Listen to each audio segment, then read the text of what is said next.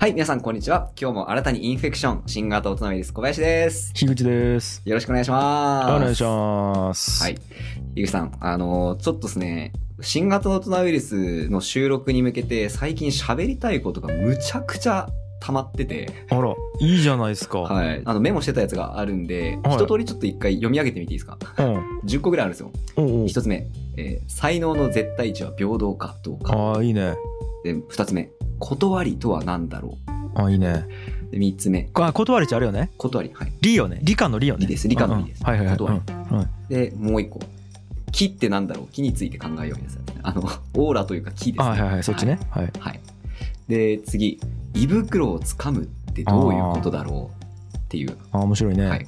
話と、でも次、えっ、と、まあ、何かにこう注がれたエネルギーの絶対量が大事なんじゃないかっていう考え方が一個と、うん すいません、これ、何の話か全然わかんないと思うんですけど、テーマだけ言うとですね。あと、こう、最初に配られたカードってすげえ大事なんじゃないかって考えてるっていうところと、客観と主観って人間どっちを大事にすべきなんだろうっていうと。ころと、うんあの、俺たちが思ってる以上に青春って人間忘れられないんじゃないかあ、これいいね。なるほど。はいはい。とあと、うんこの間シャープの洗濯機を買っちゃったんですけど、営業マンのトークに感動したっていう話あと、あ、なるほど。あと、あの、17ライブとかあるじゃないですか。はい。で、あの、ライバーっていうのが今流行ってるみたいなんですけど、今後どういう風になっていくと思いますっていうやつと、い。あと、できるだけ人を威嚇したくないうんっていう、こんだけちょっといろいろ話したいことが溜まってたんですよ。なんかどれがいいとかあります？いや、マジで全部聞きたいんやけど、これ。これ、でも全部喋り出したらね、はい。えらいことになるね。えらいことになるっすね。えらいことになるんですけど、喋りたいんですよ。結構、ヒデさんと喋ったら面白いやろうなと思ったことばっか並べてるんで。もう、あれ、ショートバージョンでポンポンポンポン言ってったら、ほんなら。行ってみます？もうな一通り喋ってみるってことっすよね。そうそうそあの、一問一答的な感じで。う。はい。いいんじゃないですか？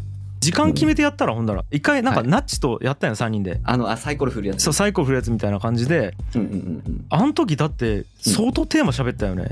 でも相当時間かかったっすよ、あれ。そうよね。え だっき、なんやろな。これ多分、やりだしたら終われなくなるき、はい。なんかこう、25分とかで、あ制限時間付きで。そうそうそうそう決めて。あーだっき、今、だっき、16時20分じゃないですか、俺ら。はいはいはい。えー16時45分まで OK。とかでやったりました。ちょっとじゃあ、アラーム行きましょう。あ、そうね。アラーム鳴ったらもう絶対やめない元気。いきます。はい。うん OK、Google。25分後にアラーム。うん。OK っす。セットしました。あよ。はい。じゃあ喋り始めてみます。おい。うわ、なんか焦る。大丈夫かな？いけるか？な はえっと、何からいこうかな？い。えーっと、じゃあ、あ、気について考える話、ちょっと最初してみていいですか？はい、オーラね。はい。はい。うんえっとですね、この間、俺、首寝違えて、はいあの、鍼灸院行ってきた針刺しに行ったんですよね。うん。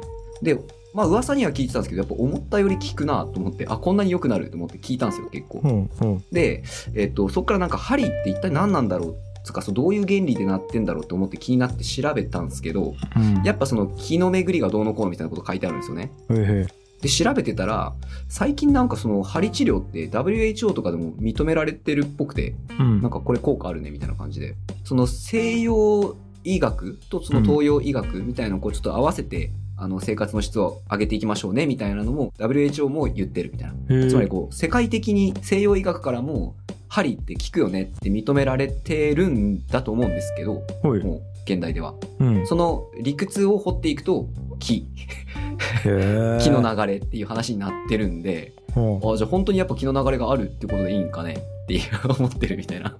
へえ、面白い。え、もうじゃあもう、気があるともう認めちゃったわけや、西洋医学が。うーん、まあ、って言ってるかわかんないですけど、まあ、針効くよねってはまあ西洋医学が認めてるっていうことだと思うんですけど、へえ。なんか漢方とかも、あんまりなんか分かってないけど効くみたいな感じで一応なってるっぽくて。はいはいでは、そもそもが、あの、麻酔ってあるじゃないですか。い。うん。麻酔ってなんで効いてるか分かんないらしいんですよ。え？あれ経験的に、この薬打つと麻痺するよねみたいな、痛くないよねっていう経験的にやってるらしくて。は なんで、その、麻痺してるかあんま分かってないらしいんですよ。あ、やば。俺が聞いた話ではですね。へえ。もしかしたら、だからその、要は統計的に効いてるってなれば、採用するっていうのが医学なのかもしれないですけど。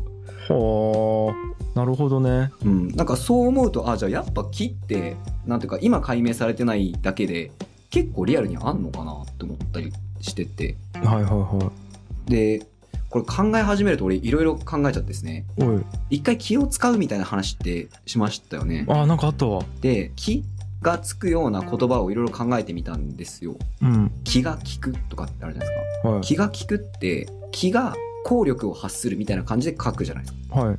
であいつ気が利くよねってことはあいつの気って効果的だよねみたいな。はいはいはつまり俺がコンビニでなんかパン買ってきてくれんかなあいつっていう気を送るわけじゃないですか。言ってはないけど。いはいはいはい。でその気が相手に作用してパン買ってきてくれたからあいつ気が利くねっていう話なのかなって思ったりとか、本当やね。なんかそういうのを考えると気にまつわるうん言葉って結構面白かったりとかして、なるほど。気ってなんだろうみたいな。面白いな。調べたんですよ。うんそしたらなんか基本的にはその空気のことをやっぱもともとは言ってるらしくて、うんうん。でなんだったかな？大気の流れってあるじゃないですか。うん。その流れの中に人間もあるからうん。大気の流れの中に人間の呼吸の流れもあるよねみたいな話らしくて。もうなんか めちゃくちゃ高度なこと言いよるってなってそっからちょっと理解しきらんかったです。はいありそうですよねそう言われたら、なるほどね。はい。いやだけどもう解明されてないだけでいろんなことあるんじゃない？俺そっち早いもんね。幽霊もあると思っちゃうって話をしたと思うんやけど、ね。うんうん。あるよ木は。あるっすよね多分あるっすよね。だって針聞くもん。そう。針刺す人に話聞いてみたくないですか？何考えて打ってんのか。いやそうね。うん。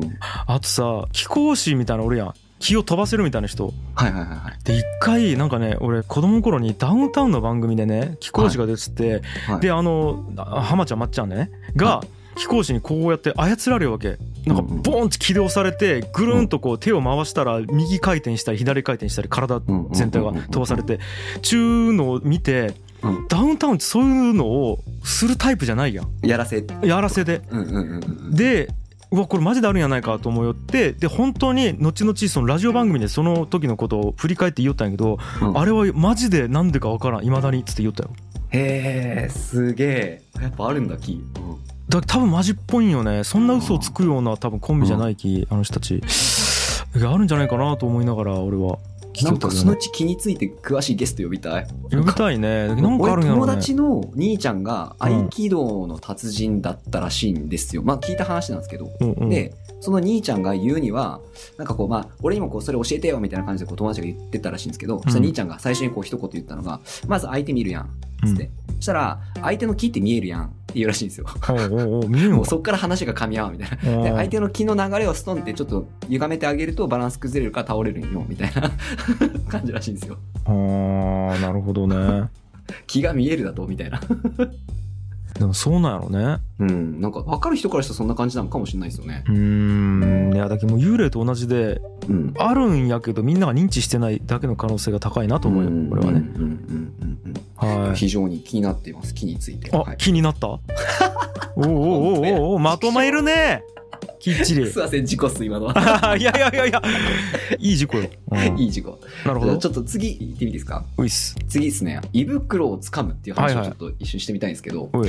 これ何かっていうとですねうん。胃袋をつかむ、えー、と例えば相手にご飯を食べさせてあげた時ってうん。えっ、と、ご飯作ってくれたありがとうとか、ご飯おごってくれたありがとうとか、うん。以外になんかこう、生物的な動きとして、この人から食料与えられているみたいな、あれがあるんじゃないかなって俺思ってて、本能的に感じるってこと本ね能的に。はい。で、もしかしたら、えっ、と、例えば日本でその経営者がこう、社員にこう、ご飯おごるとかあるじゃないですか。うん。で、ああいうのも単純にその感謝してますとかそういう次元と別に、その人から定期的に飯をおごられてると、うん。なんか感覚的にこいつがボスって感じるようになっちゃうとかうん。がもしかしたらあるんじゃないかなってふわっと思ってるってやつなんですけど、ここれはねあると思います。れやっぱあるっすか？うん。だってさいまだに、えー、と給料をずっともらったりとか、うんうんうん。えっ、となんつうのかな生活を担保してもらうことを飯を食わしてもらってるっつうもんね。うーん、確かにそうですね。あ本当はあれれ金もらうだけやん。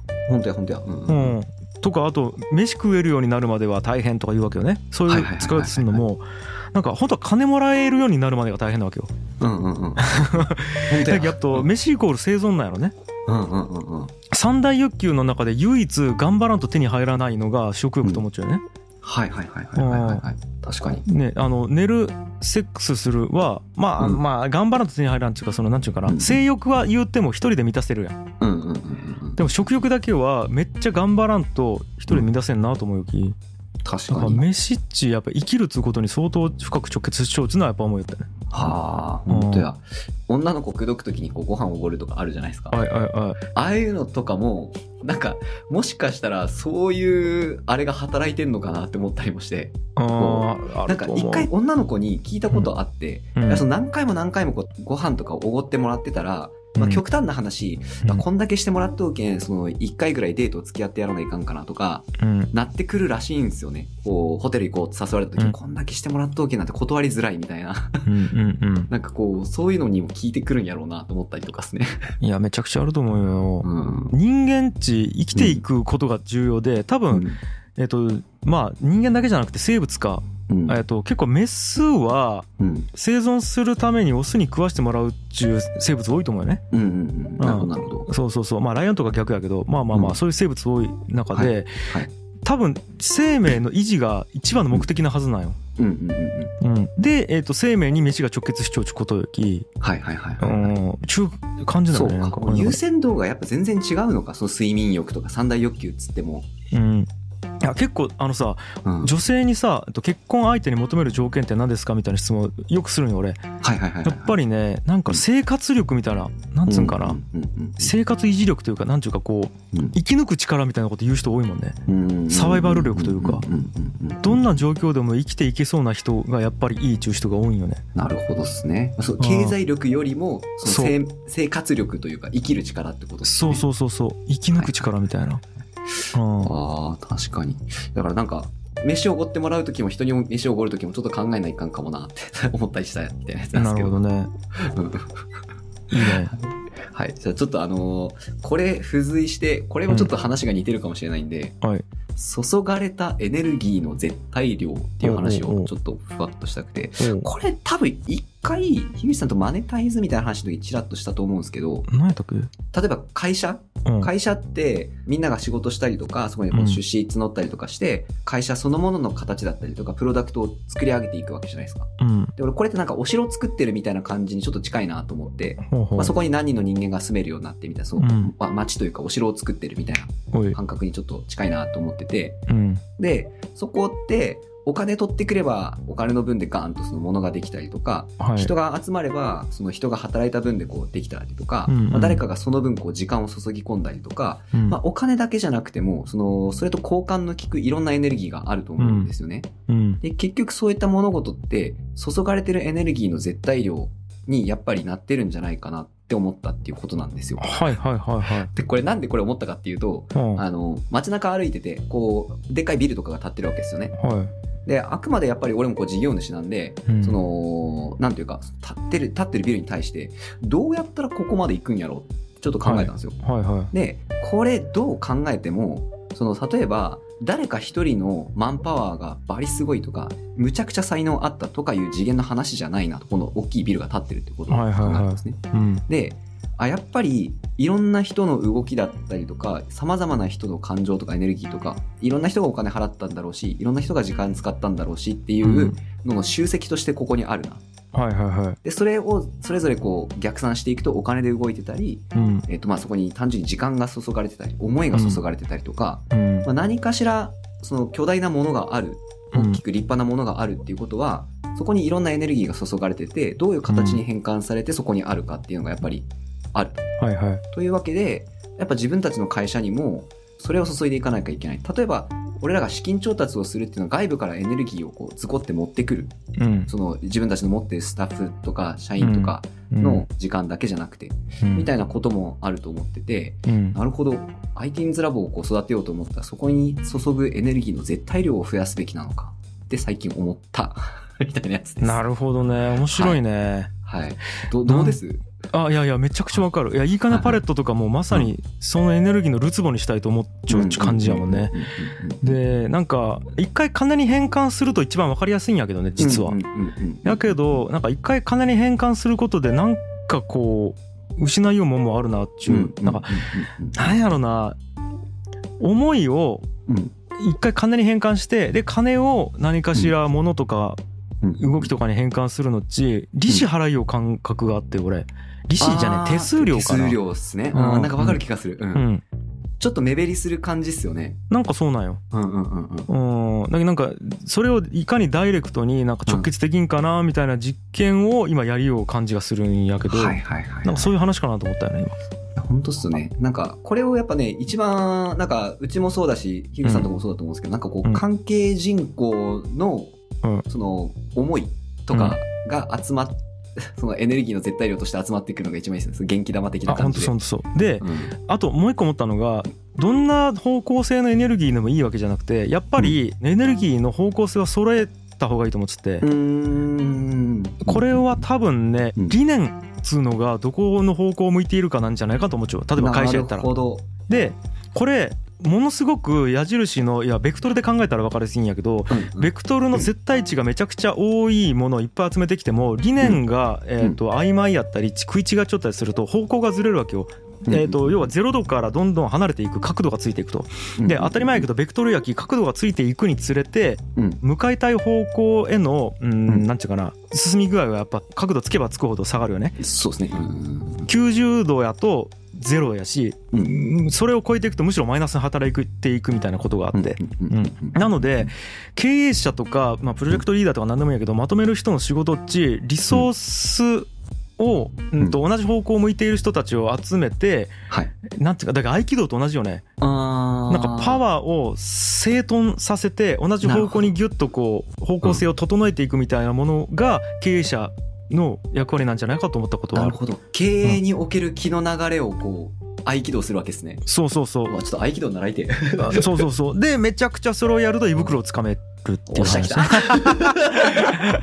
た？うん、ほら今ほら、ね、会話の方向性を一個のベクトルにまとめたろ俺、うん、そうそうそうそういうことなんですよ結局、次、そういうこと。次、あのーこれで、これも話したかった。ナッツさんがいるとき話したかったかもしれない。あの、はい。断りとは何かっていうのこれちょっと深すぎるか？どうですか？あ行きましょうよ。これなんでこれを思ったかっていう話をちょっとシャッとしていいですか？うん。えっ、と、科学ってあるじゃないですか、サイエンス。はい。あれについてなんか考えてたときに、うん。誰かに聞かれたのかな？科学って何？って聞かれたか。うん。まあなんか考えてたんですけど、確か科学のサイエンスの方ですね、化学じゃなくて、サイエンスのあの科学の科っていう字って、確かいろんな物事みたいな意味だったと思うんですよ。はあなるほど。だから科学ってなんかサイエンスっていうとこうテクノロジーみたいなイメージあると思うんですけど、確かあの科学っていう言葉自体は様々なことを学びますっていう意味だったんじゃなかったかなって思ったんですね。確かにあの学科の科やもんね。うんうんうん。うん。うんうんはい。はで、だったんじゃないかなって思い始めて、いうんで、と思った時に、こう、いろんなその科目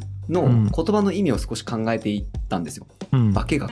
うん化けるを学ぶ。うんで、水が氷になったりとか、これとこれ混ぜたら色が変わるとか、身の回りのものがどう化けているかを学ぶか、あ、確かにってなって、物理。えっと、物の断りを学ぶ。おううんすげえ。とか、数学、あ、数を学ぶ。あ、なるほどね。国語、国の、国の、まあ、語る言葉ってことですかね。国の、こう、が考えていって、理科、すごいなって思ったんですよ。おお理科はい。いろんなことの断りを、あまあ、そこに集積されてると。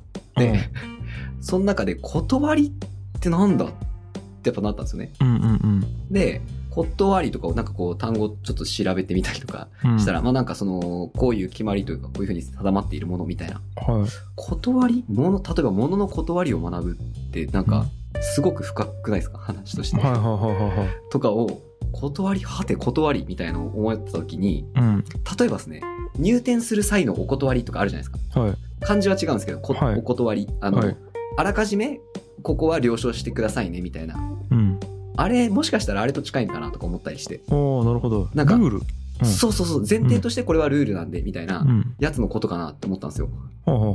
で、その、あ、断り、みたいなのをずっと考えてたっていう話です。なんだろうね断り値ね、はい。渋沢栄一のね、うんあの、名言集みたいなの最近読んでるんですけど、うん なんかこう、道理っていう言葉がいっぱい出てくるんですよ。道の断り。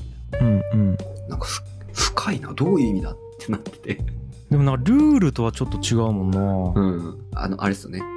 聖者必須の断りとかっすもんね。うん。あと諸行無常とか多分そういうのが断りっすよね。ルールよりも仕組みの方に近いななんかイメージはね、んもうなんか人間が作った人工物じゃなくてうん。これはこうなるということになっているものやもんね、うんうんうんうん、さっきのねあのうんうんうん。麻酔の話とかももうこうなっているんやからみたいな感じよね。そうっすよね。解明されてないけど人間がどういう科学式がどうとかでは知らんけどそうなっているんやからみたいな。うんうんうんうん。うんっていう風に解釈したら、うん。理科っていう言葉マジすげえなと思って。はあ。もう、いや、こういう風になっとんよ、世の中は。うん。調べた結果、とりあえずっていうやつなわけじゃないですか。うんうんうん。で、いろんなことについて、その断りを学ぶのが理科なんだと思って、わ、すげえ理科おもれ、みたいになって。そうよね。身の回りの言葉を学ぶかっこやな、確かに言われてみれば。うんうん。なるほど。確かにってなって面白かったっていう話が断りの話です。いいですね。はい。はいはいはい次、うん。次、うわー、どれ行こうかな。ちょっと時間もそろそろなくなってきたけど、ちょっと急ぎたい。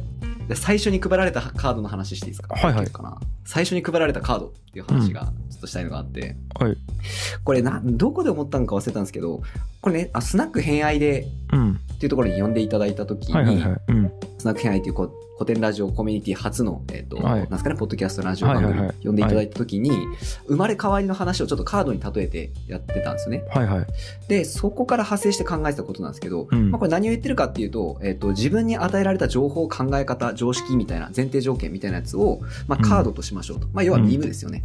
うん人間が生まれてから育ってくるまでに、こう、いろんなカードがどんどん自分に配られてきて、それのカードを見ながら自分の人格が形成されていくっていう風に、うんえなモデルで考えた場合ですね。うんで、俺が思ったのが、こう例えば、右翼と左翼みたいな、こう、なんか対立構造で、なんかこう、うわーって言い合いしてるとこってあるじゃないですか。なんか、例えば原発推進派、反原発とか、なんかいろいろあるじゃないですか。うんで、ああいう人たちって、お互いにこう、すごいこう、反論をし合って、お互いめっちゃ勉強してると思うんですけど、うん。もしかしたら、持ってるカードはほとんど同じで、うん。この人たちに配られたカードの順番が違うだけなんじゃないかって思い始めたんですよ、最近。はあはあはあなるほど。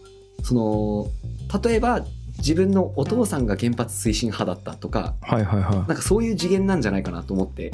いなるほど。で、うん。本当は、両者言ってることはもうほぼ一緒というか、うん。その最終的に主張とか、だからこうなんだっていう結論が違うだけで、うん。持ってる情報量自体は結構一緒で、はいはい。その両方の意見をめちゃくちゃフラットに聞いた状態が一番正しい状態なんじゃないかって最近思い始めたっていうことなんですけど、なるほどね、はい。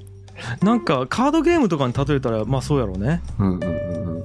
うんとカードゲームあるやん。なんか分からんけどそのアナログゲームでなんかうん。シャッフルして配りますみたいな。でみんなシャッフルして配る前のカード全部同じだよね多分ね。でそれで配られて見たらなんかカードに属性が書いちゃって俺は非属性が強えとかなんかそういう感じなんかな。イメージで言うと。とかもあるし、例えばですよ、うん。ポーカーやるとするじゃないですか。うん。そしたら最初に配られたカードの手札で、うん。ああ、じゃあ俺フルハウス狙おうかなってなっていったら、そのやっぱこはい。うカードのやりとりがなってきて、カードの配られる方自体はランダム、うん。100%ランダムじゃないですか。うん。で、どっちの人にもおそらく似たような条件で配られてきてると思うんですけど、最終的にこう、フルハウス狙ってるからこれは捨てるとか、みたいなのが違うんじゃないかな。なんかもう、バイアスとしては最初に入ってきた情報を信用しやすいとかあるらしいんですよ。なるほど。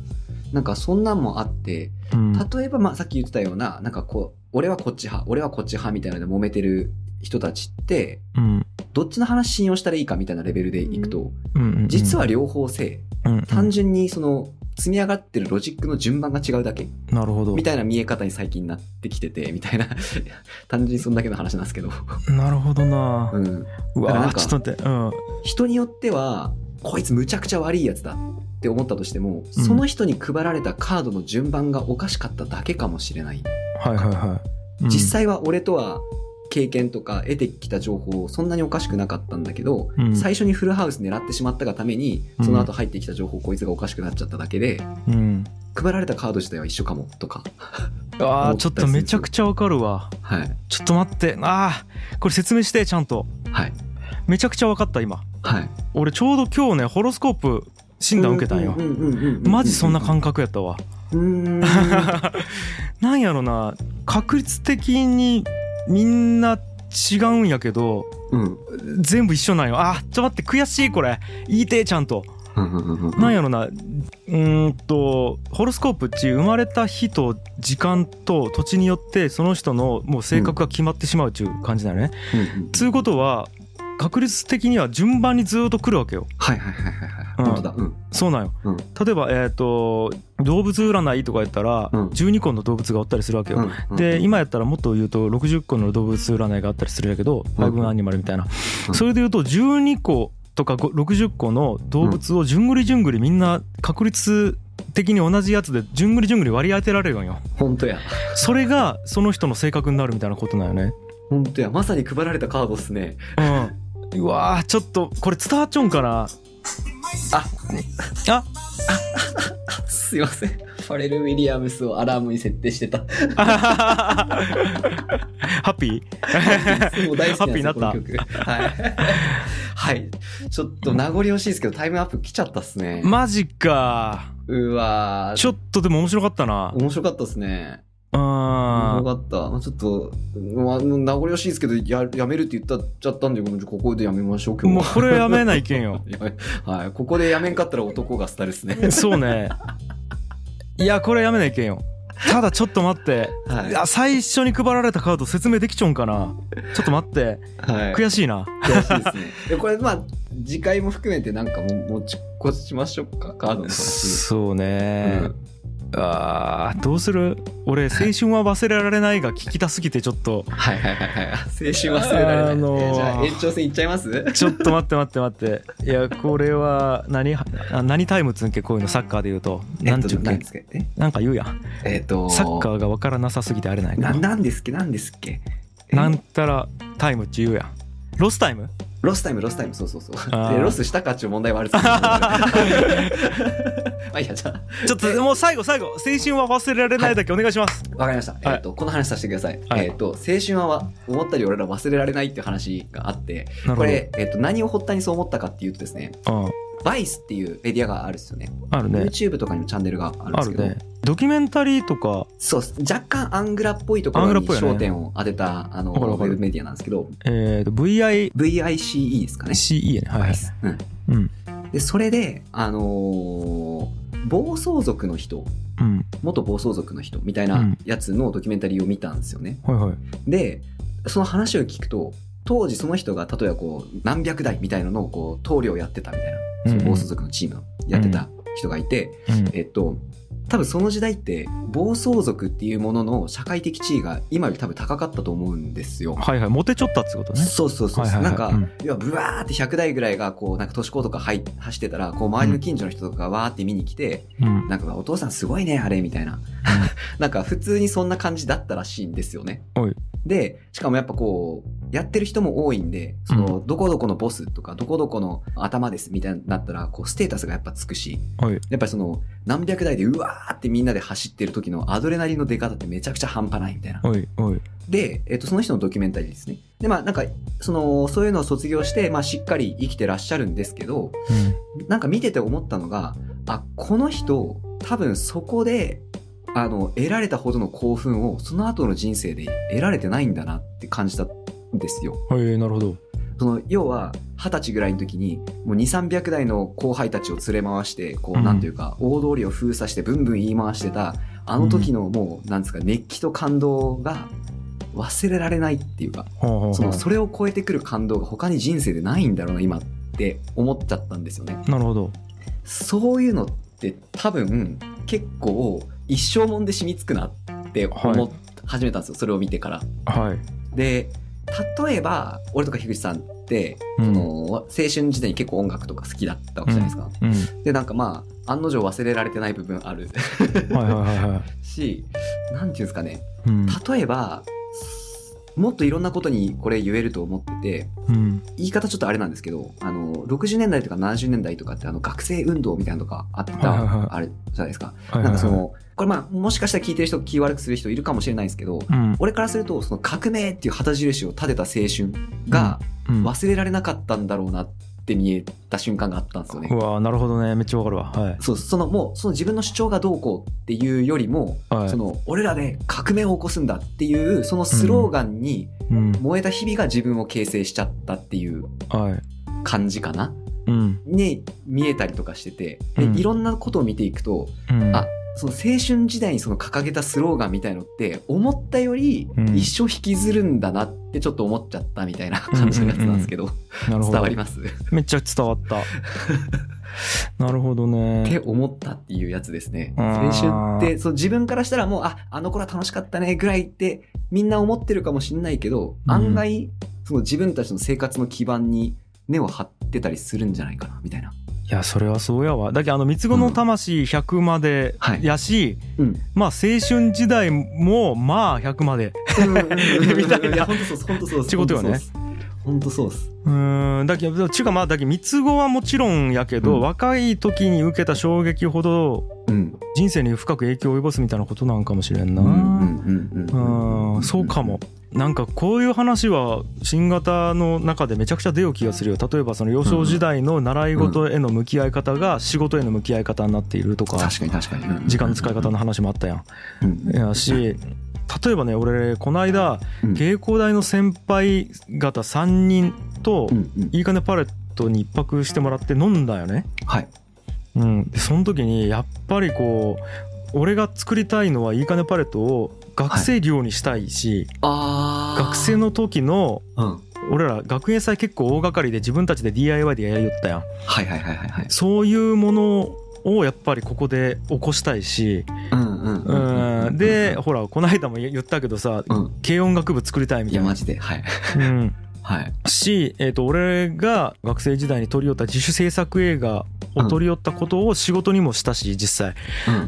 あのね俺自主制作映画で音楽作る仕事しとったんやけどそれを仕事にした後にはいやっぱそういう人たちを増やしたいからっつってそれらを支援する施設を作ってうんで今なんか大学みたいなことやろうとしようやんいいかねパレットで。とか考えるとはい。もうずっとそれやるような感覚はあったわけよ。でそれにやっぱ先輩方来てくれて「うわ久々にこういう熱い会話したわ」とか言ってうんすげえ答えがない哲学的な話で朝まで盛り上がるみたいなことやったわけよ。うんうんうんうんうん。なんかずっとそれをやるような感覚があるね。確かに。うーん。でいやそうっすねまあ本当になんなんかなそれを超えられてないっつうよりはうん。えーっとね人生のうん。勝利点をそこに定義しているのかもしれない。あー、なるほど。なるほど、うんなるほど。だその時良くて今ダメだから昔の追体験をしているっつう感覚ではなくて俺たちに、にとって楽しいとか幸せって何かをうん。幼少時代に定義している感じがすあるかも。はあはあ、あ、いや、そうかもしんない。そうかもしんない。うん。でやっぱね芸工大ねあの俺ら芸工大じゃないですか。うんうんうん。で、まあ、コバは一応旧大やけど、まあ、芸工とするよ、芸工大の定義値やっぱりものづくりをしたりとか、うんあー自分たちの DIY でなんかこう、楽しいことをやるとかうん。とかあとそれに対してこう哲学を突き詰めるみたいななんとなくこういう文化があったわけよ。うん。うん、ありましたね。はい。で今その先輩方っち意外とそういうことやれてなかったりするんよ。仕事の中。で大企業の中でこう政治に巻き込まれたりとかうんいろいろある中でそれっち面白くないよねっていうのをもんもんと抱えちゃう中でいきなり俺が作ろうとした芸工大のうん。なんかべったりのさなんか あの空間に来た時にあーこれこれみたいな感じに皆さんなってたよね。うんなんかねだき多分自分がこれが楽しいとか幸せって定義をしたものを満たされてない時にいきなりドーンって思い出させてくれたみたいな感じのコメントをくれたうん。なんかそんな感じがする。幸せの定義というかうん。楽しみの定義というか、うん。そういうのは青春時代に決まるんかもなと思った。いや、本当にっすね。あで、なんか今喋っててまた思ったんですけど、あはい。まあ、三つ子の魂100まで。で、うん。青春時代もやっぱり100まで。って思ったら、うん。今俺らがやってることも100までかもしんないっすね。そうよね。そうやん。多分ずっと100までやん。ね。今、今一生懸命になってることが、この後の自分をやっぱ定義していくというか、あ影響残り続けるんだろうなって今思ったんで、マジで自分、自分自身に背かない道選んだがいいっすね、本当に人間い。やほんとそうやわ、うん後悔、だってそこで後悔してたらダメっすもんね。あー確かにな今めっちゃ思った。だってね、ね、三つ子の魂と青春時代と今振り返って、おちょっと。ハッピーが流れたやん2回、あの、10分のスヌーズで。うんいやそうっすね。はい。って思ったっす。だき結局未来に対して一番インパクトを与えられるのっち今やんうん。ですねわかるかな？えっ、と要はですね。10年後うん。はそのインパクトの幅が狭まっちゃうし20年後はもっと狭まっちゃうしうん。それはね今やった投資が効く年数が少ないから当たり前なんやけどうん。うん。うん。と思ったらマジで人生変えるなら今やな。そうですね。いや、ほんとめっちゃ今喋ってて思った。自分に恥じない生き方したいです、マジで。あー。そうかもしれんね。だきう今の時間値今だけで終わらんのやね。ん。うん、そうですね。そうですね。ほんとそうですね。今の時間が死ぬまで聞いてくるし。すげえ、超大事。超大事やわ。これ多分なくならんのよ、多分だキ。ずっと投資みたいな感じで積み立てをしているね。うんうんうんうんうんうん。